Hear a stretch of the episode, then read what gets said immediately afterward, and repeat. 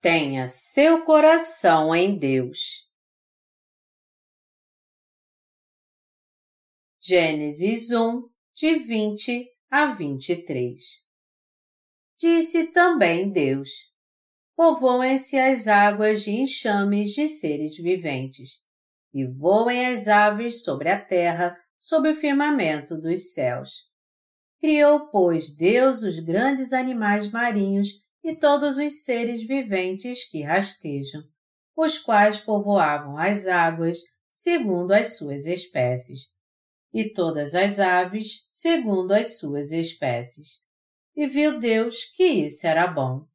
E Deus os abençoou, dizendo: Sede fecundos, multiplicai-vos e enchei as águas dos mares, e na terra se multipliquem as aves. Houve tarde e manhã, o quinto dia.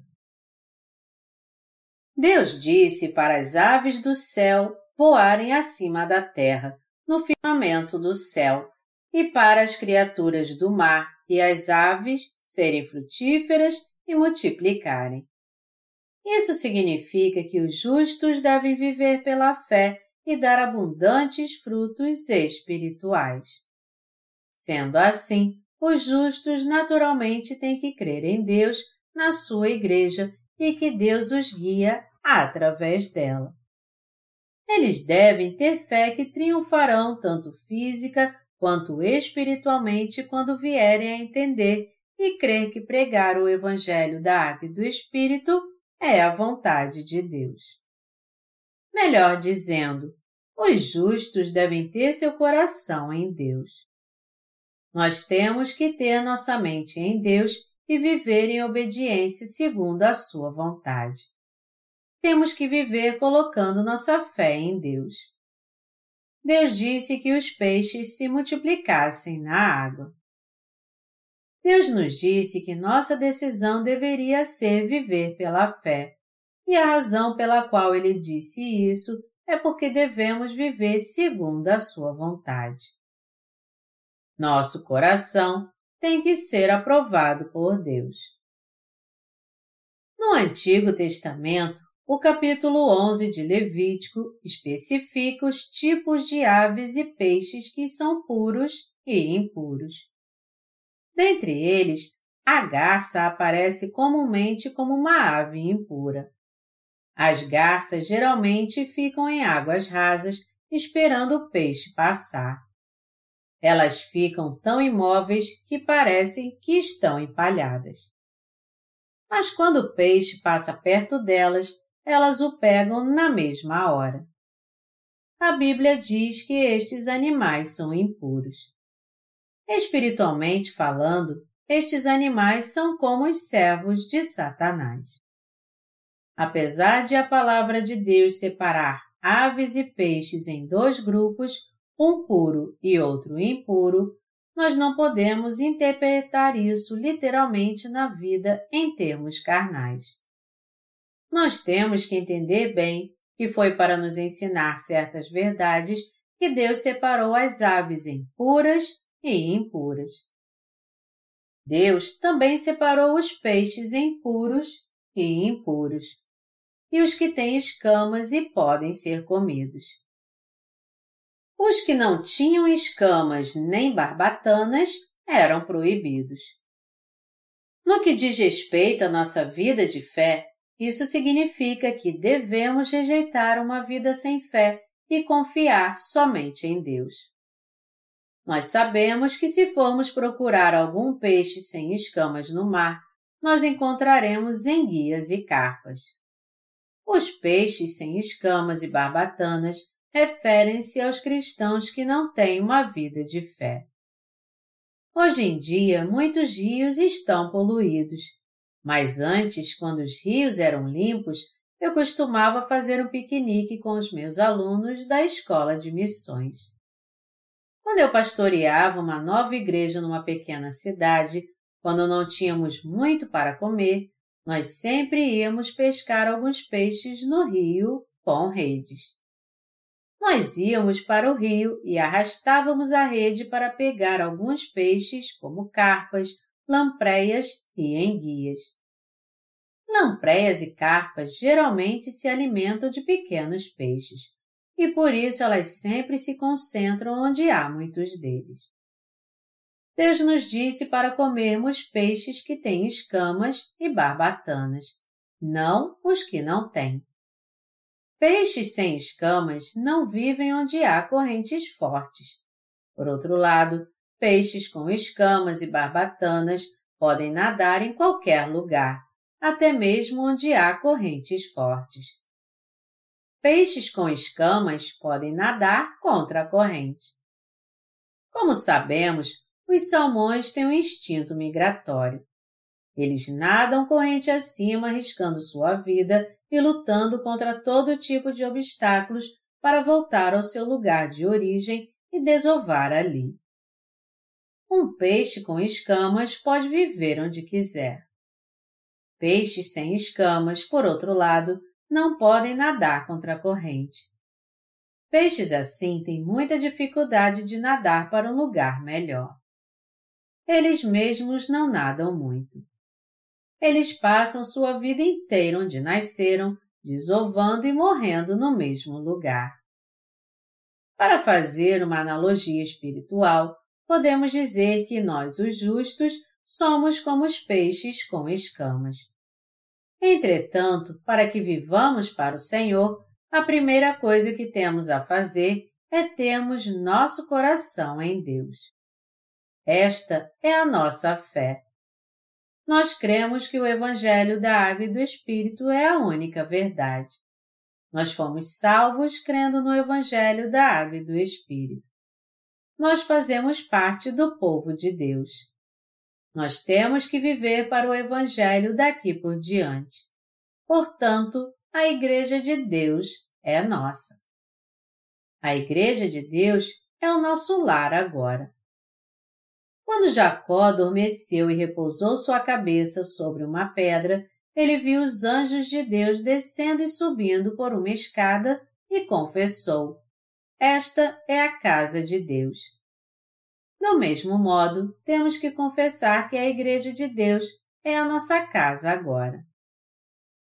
Já que fomos salvos dos nossos pecados, nós agora temos que ir para a Igreja de Deus e fazer parte dela. Contudo, alguns de nós ainda não foram libertos, enquanto outros foram. Entre os cristãos nascidos de novo, os que se decidiram por Deus agora pertencem a Ele. Todos nós somos justamente aqueles que agora pertencem a Jesus Cristo e guardam essa fé. Pessoas como nós confessam sua fé dizendo: Todos nós somos povo de Deus. Todos nós fazemos parte deste povo. O povo de Deus na igreja é o seu próprio povo. Trabalhar aqui na Igreja de Deus para nós é o mesmo que servir ao Senhor. Essa é a decisão que devemos tomar em nosso coração. Os justos, em outras palavras, não podem ficar de um lado para o outro como o morcego na fábula do Esopo, dizendo que é um rato durante o dia e um pássaro à noite. O morcego não é muito querido pelos pássaros nem pelos outros animais. Então, ele vive em cavernas escuras. Enquanto os outros pássaros se dão muito bem, o morcego vive sozinho, isolado deles.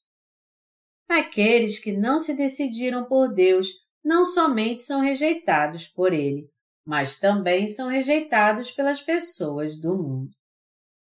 Nosso coração tem que se submeter à vontade de Deus e obedecê-la. O desejo do nosso coração deve ser viver para a justiça de Deus. Nós temos que tomar uma decisão no nosso coração e dizer: como servo de Deus, eu não vou mais viver para este mundo, somente para a justiça de Deus. Em outras palavras, primeiro nosso coração tem que crer na justiça de Deus, segui-la e obedecê-la. O apóstolo Paulo tinha essa firmeza de coração. Foi por isso que ele declarou: Logo, já não sou eu quem vive, mas Cristo vive em mim. e esse viver que agora tenho na carne, vivo pela fé no Filho de Deus que me amou e a si mesmo se entregou por mim. Gálatas 2, 20. Sendo assim, para que honremos a Cristo ao longo da nossa vida, devemos decidir viver para Ele. Deus não abençoa quem não decide viver para a sua justiça. Deus só trabalha no coração que crê na sua justiça e vive por ela.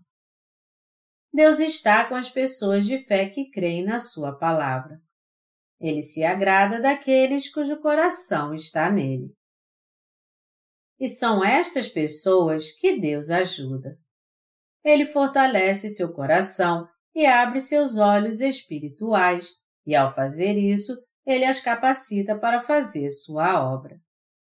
Por outro lado, Deus não abençoa aqueles que ainda não tomaram essa decisão. Estes que ainda não se decidiram por Deus continuam pensando se vão ou não fazer sua obra. Nós só poderemos viver para a justiça de Deus se cremos que servir ao Evangelho da Água e do Espírito é o que o justo pode fazer de mais correto em sua vida. Mas para que tomemos a decisão de pregar o Evangelho da Água e do Espírito, temos que ter a certeza no coração de que viveremos somente para a justiça de Deus. Melhor dizendo, não podemos ficar em dúvida pensando: eu vou pregar o Evangelho da Água e do Espírito no mundo agora, mas se algo der errado, eu volto para o mundo.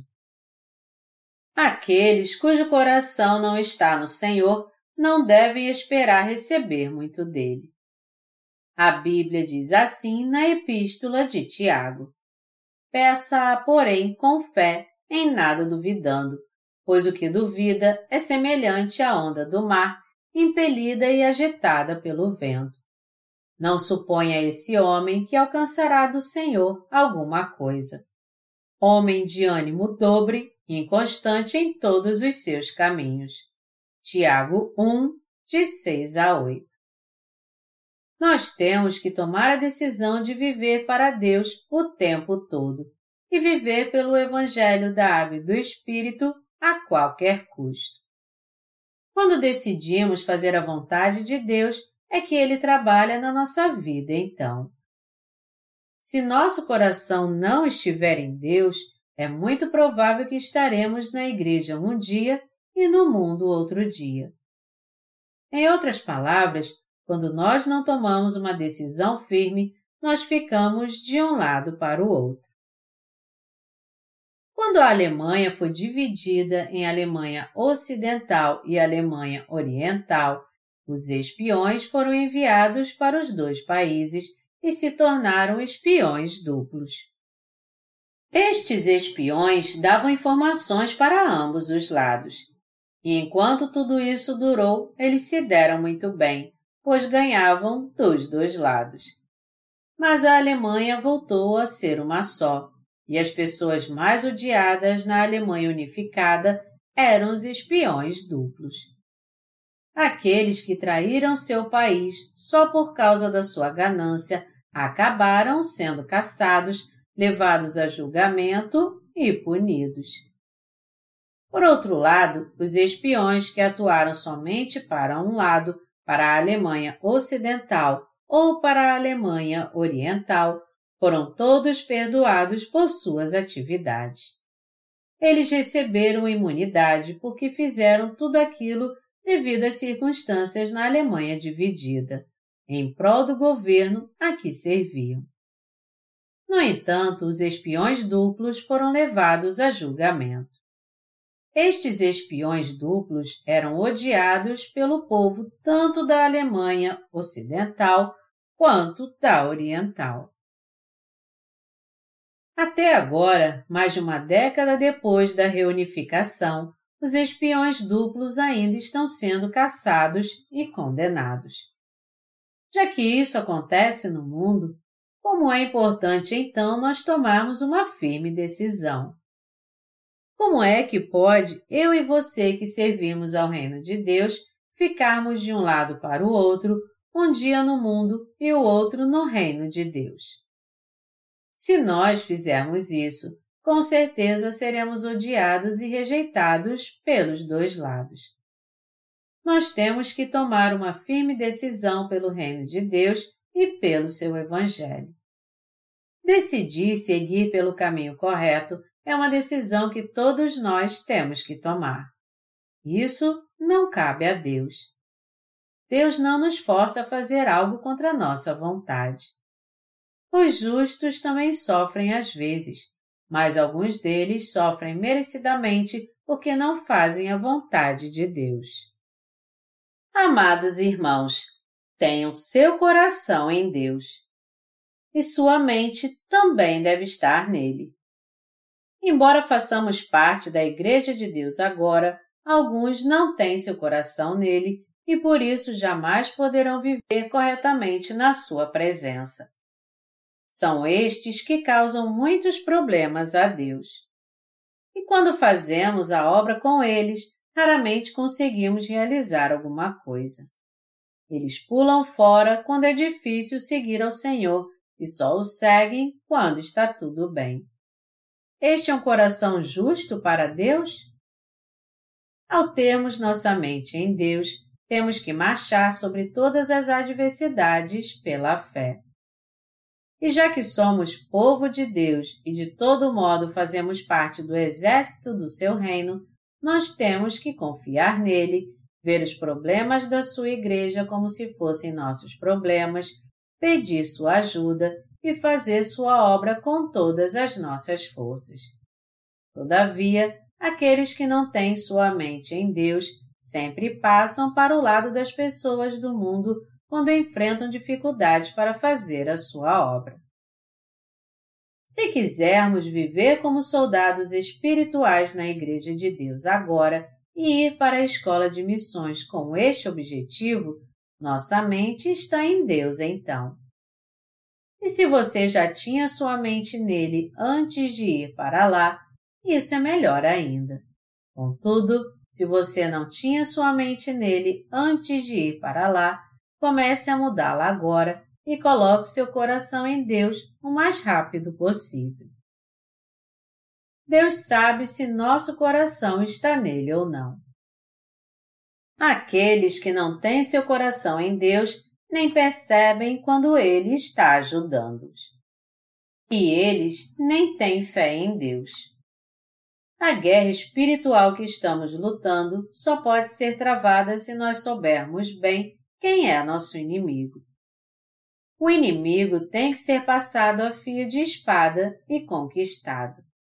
Agora, se você acha que pode lutar dos dois lados, como podemos vencer esta guerra espiritual então? É isso que temos que decidir em nosso coração.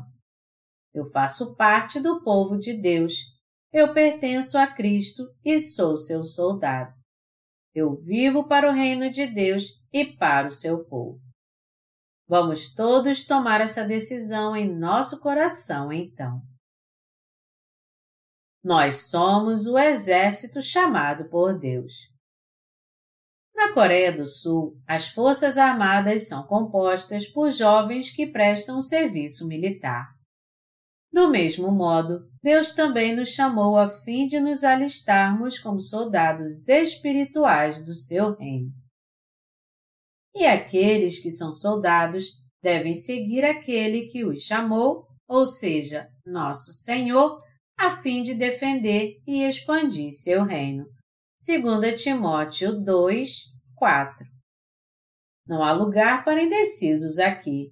Se nós não tivermos absoluta certeza disso, acabaremos morrendo espiritualmente. Já que estamos numa guerra espiritual, como poderemos vencer se os outros soldados se esconderem ou fugirem? O inimigo nos pouparia? Só há uma escolha: nos rendermos ao inimigo ou o derrotarmos pela fé e triunfarmos sobre ele. Para que não nos rendamos ao inimigo, temos que conquistá-lo.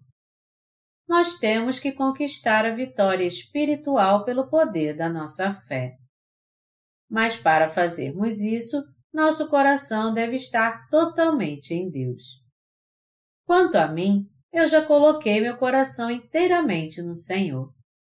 Eu já tomei a decisão por Deus há muito tempo, antes mesmo de preparar vocês.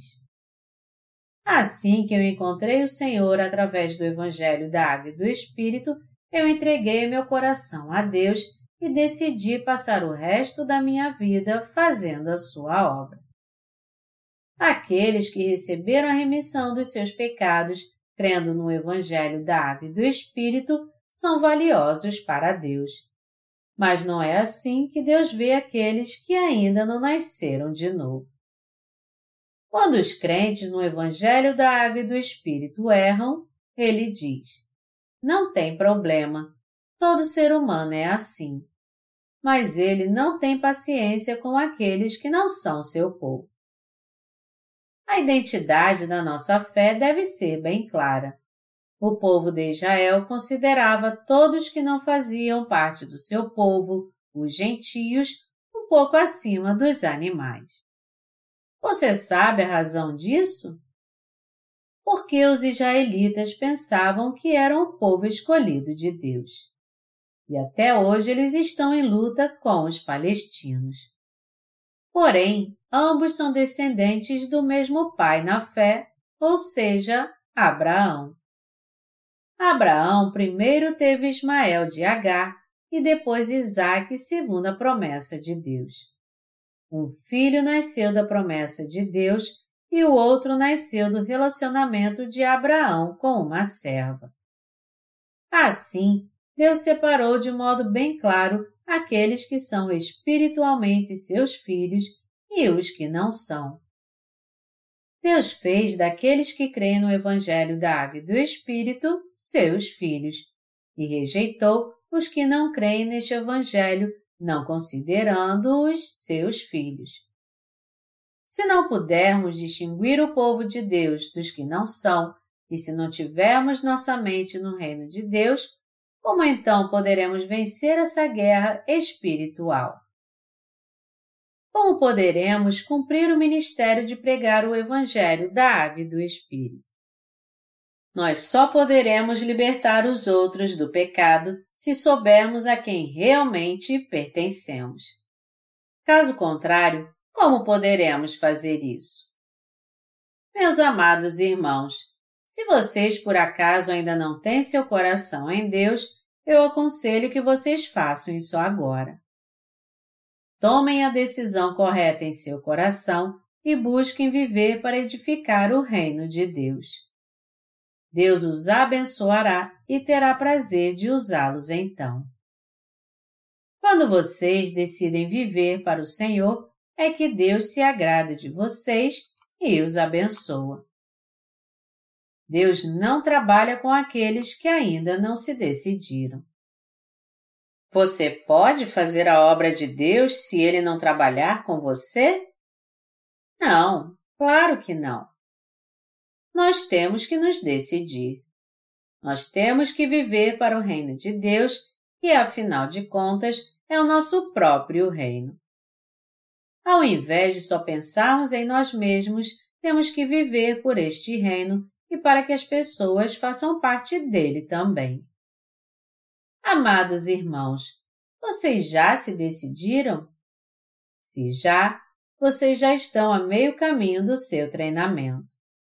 Tudo o que vocês têm a fazer no restante do seu treinamento é continuar aprendendo pela fé, fazendo parte da igreja.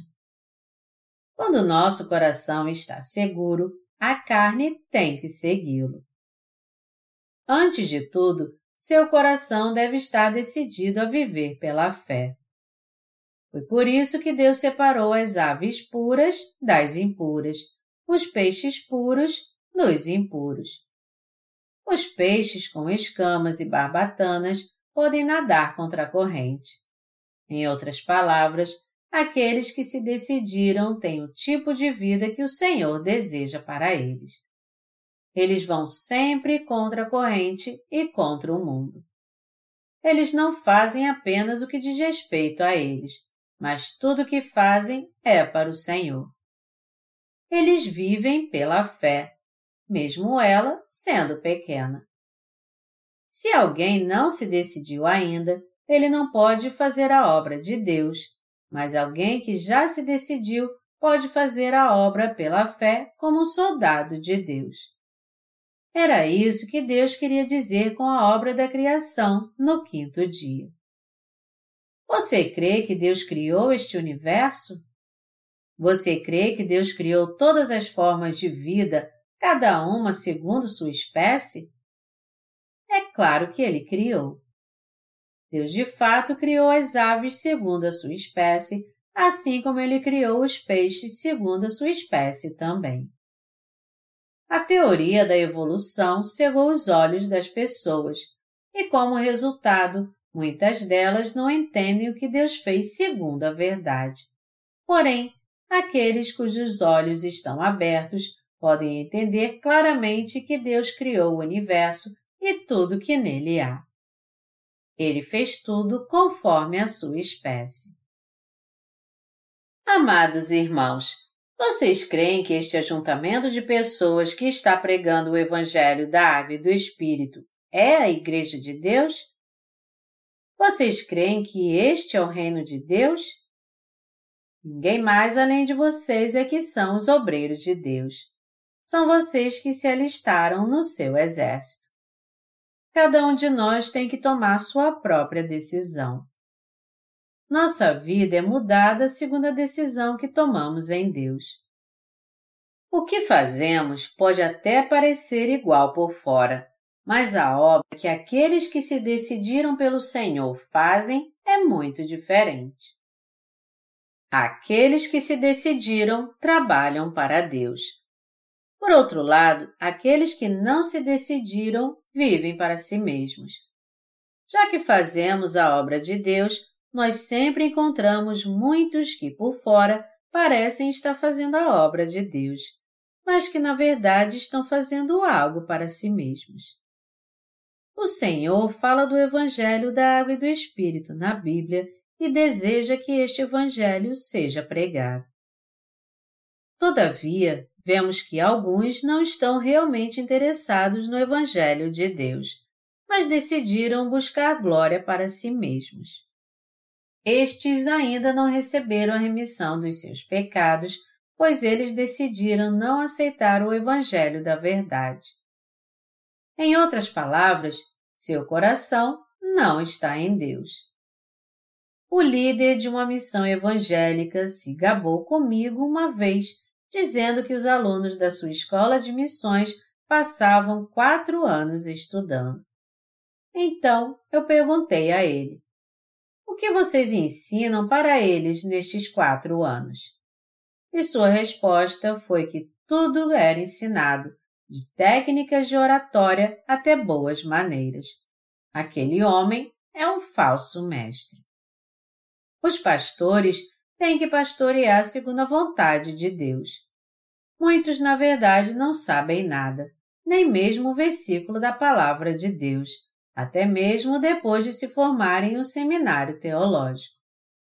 O que eles aprendem no seminário, então? Eles aprendem uma matéria acadêmica chamada teologia. Isto é, eles aprendem o que pensam vários teólogos. Ao contrário destes seminários, os alunos da nossa escola de missões estão aprendendo cada versículo da extraordinária Palavra da Verdade. Muitos estudam teologia por si mesmos, fundam igrejas por si mesmos, tudo isso porque eles não têm seu coração em Deus. Por isso, se você não tiver seu coração em Deus, você acabará como estes falsos profetas vivendo só para si mesmo no final. Eu confio na Igreja de Deus e faço parte dela. É aqui que eu prego o Evangelho da Água e do Espírito e, portanto, se o povo de Deus morrer, eu também morrerei. E se ele prosperar, eu também prosperarei. Unindo todas as minhas forças pela fé, eu vou pregar o Evangelho da Água e do Espírito minha vida toda até o dia da volta do Senhor. É assim que meu coração está em Deus. Aqueles que congregam aqui são meus irmãos. Aqui está o meu reino. O reino do Senhor é o meu reino. Fazer prosperar o reino de Deus é o mesmo que fazer prosperar meu reino. O lugar a que pertenço e meu dever estão muito bem definidos para mim. Moisés fez a obra como servo do reino de Deus, mas Jesus Cristo veio a essa terra e aqui fez a obra como Senhor. Jesus veio como Senhor para salvar seu povo. Apesar de Moisés ter pregado sobre a vontade de Deus, quando Jesus Cristo veio a essa terra, ele foi batizado por João Batista por todos nós e levou sobre si todos os pecados do seu povo. Morreu por ele, ressuscitou dos mortos e assim o salvou. Nós temos que viver para o reino de Deus, entendendo muito bem que ele pertence a nós. E viver assim é ter uma vida diferente daqueles que ainda não se decidiram por Deus. Sempre que meus pastores se abrem comigo, dizendo como as lutas têm sido difíceis, eu pergunto a eles: Sim, todos vocês estão lutando muito, mas o que podemos fazer, já que toda essa luta é para o Senhor? Já que não estamos lutando para nós mesmos, mas para o reino do Senhor, tudo isso não vale a pena? Sendo assim, por mais que vocês estejam passando por um momento difícil, vocês têm que se dedicar à obra de Deus. Tudo o que importa é a obra de Deus. O que mais nós podemos esperar? Vocês dizem que são muito limitados e que é difícil demais seguir ao Senhor. Mas Jesus Cristo nos separou como seus instrumentos, porque somos boas pessoas aprovadas pelo mundo? Amados irmãos, Jesus Cristo preferiria usar Confúcio ou Sócrates ao invés de usar a mim? Por favor, pense bem nisso da maneira que você crê em seu coração. Se você fosse Jesus Cristo, quem você usaria? Confúcio ou eu? Você usaria alguém que crê de coração no que você o instruiu você usaria alguém que o tem como Senhor e somente obedece à sua vontade, sem se importar se seu ego será ferido. Se Jesus Cristo dissesse algo para Confúcio ou Sócrates, eles diriam: Senhor, tu não deverias dizer isso, já que suas ideias eram todas pré-concebidas. Melhor dizendo, alguém fica de um lado para o outro porque ainda não se decidiu, ficando do lado das pessoas às vezes e do lado de Jesus outras vezes. Um professor que ensina a ética e a moral não pode ser usado como obreiro do reino de Jesus. Aqueles que estão aptos a serem usados por Jesus Cristo como seus instrumentos são os que entre os crentes no Evangelho da Água e do Espírito se decidiram por Deus. Só aqueles que se decidiram totalmente por Deus é que estão aptos a ser usados por Ele. E mesmo que alguém queira fazer a obra de Jesus Cristo como nós, Deus não usará como seu obreiro. Deus usa aqueles que se humilham perante Ele e primeiro buscam fazer a obra do Senhor. Nosso Senhor usa aqueles que Ele pode usar a todo momento. Se Jesus estivesse aqui, o que ele diria aos que se opõem ao Evangelho? Ele não diria, seus inúteis, raça de víboras, eu amaldiçoo todos vocês. Portanto, todos nós também temos que combater os inimigos de Deus, ao passo que devemos usar de compaixão com os miseráveis que precisam de nós. Quando nos tornamos servo de Deus, isso significa que nosso coração está ligado ao dele. Nosso coração tem que estar decidido. Deus disse, referindo-se a Davi: ele é um homem segundo o meu coração. Davi acabou com o exército filisteu como o Senhor havia ordenado. Por outro lado, Saul não obedeceu à ordem de Deus por completo, já que ele poupou os filisteus e separou o melhor gado dos espólios para oferecer como oferta queimada ao Senhor. Tudo isso segundo a sua própria vontade. Mas Davi obedeceu totalmente à vontade de Deus. Quando Deus dizia a ele para matar todos os inimigos na batalha, Davi matava todos eles. Ele os exterminava. Sempre que Davi tinha que matar, ele matava tudo, até os animais. Davi sucedeu Saul e se tornou o rei de Israel. Mas estes dois homens eram muito diferentes espiritualmente. Saul era um belo homem fisicamente, admirado pelo povo de Israel por causa dos seus atributos físicos, mas ao contrário de Davi, seu coração não honrava a Deus e ele não se preocupava com a vida espiritual do seu povo. Salomão, filho de Davi, não tinha seu coração em Deus também. E por isso tomou como concubinas muitas princesas dos reinos vizinhos. Quando os reis das nações vizinhas apresentavam suas filhas para Salomão, dizendo: Vossa Majestade, esta é minha filha.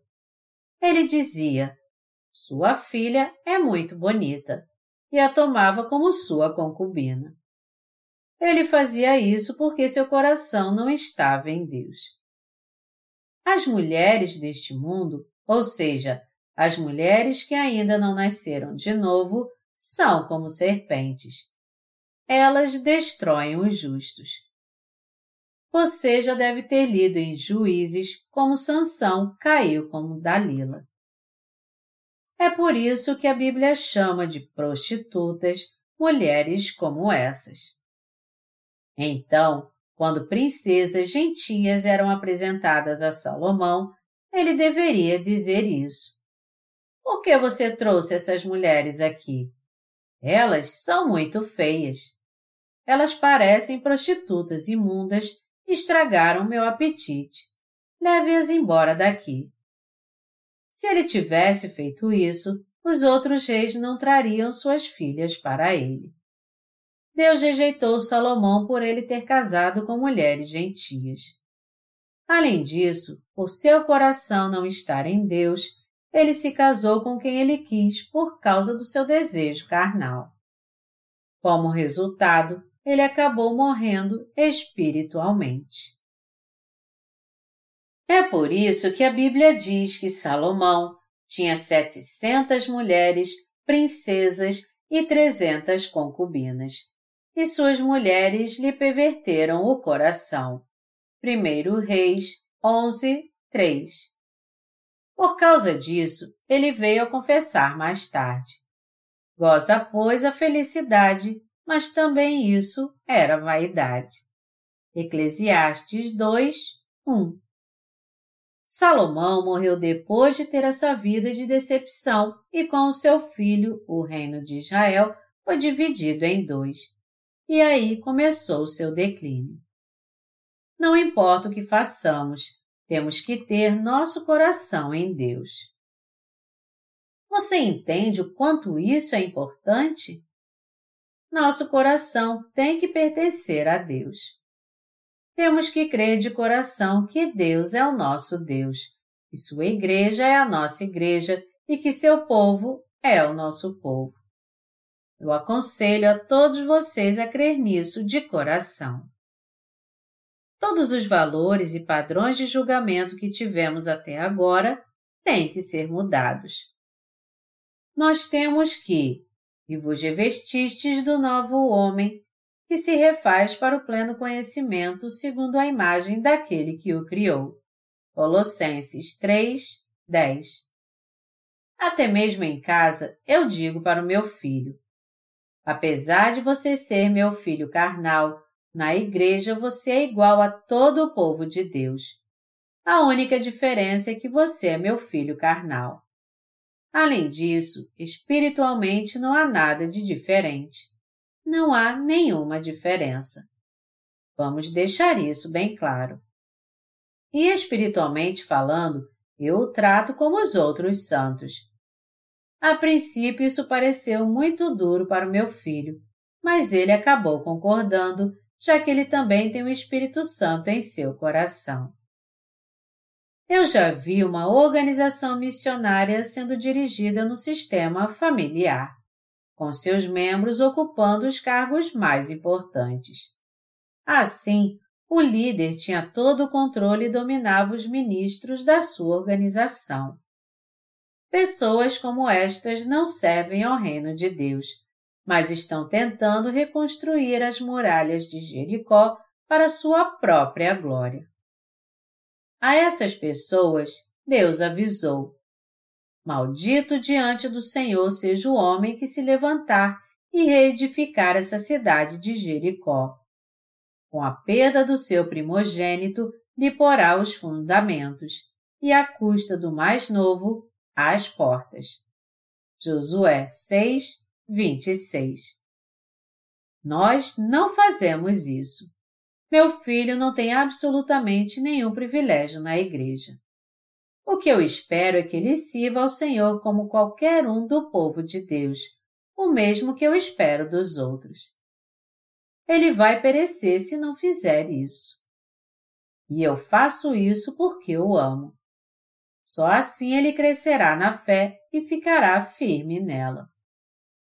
Já que eu cuido do meu filho no que se refere às coisas carnais, o que tem que ficar bem claro, eu deixo bem claro. E eu tenho essa autoridade porque meu coração está no Senhor. Nós temos que ter nosso coração no Senhor, crer em Jesus Cristo e na Palavra, lutar pela fé e edificar o reino de Deus pela fé. Meus amados irmãos, eu aconselho todos vocês a ter seu coração em Deus. Se tivermos sempre nosso coração em Deus, nós viveremos pela fé, como as aves que voam no céu e como os peixes com escamas. Nós poderemos fazer a obra de Deus com um coração alegre. Quando colocamos nosso coração em Deus, nós podemos nos defender e triunfar pela fé. Quando cremos em Deus, nós podemos salvar do pecado a alma dos pecadores.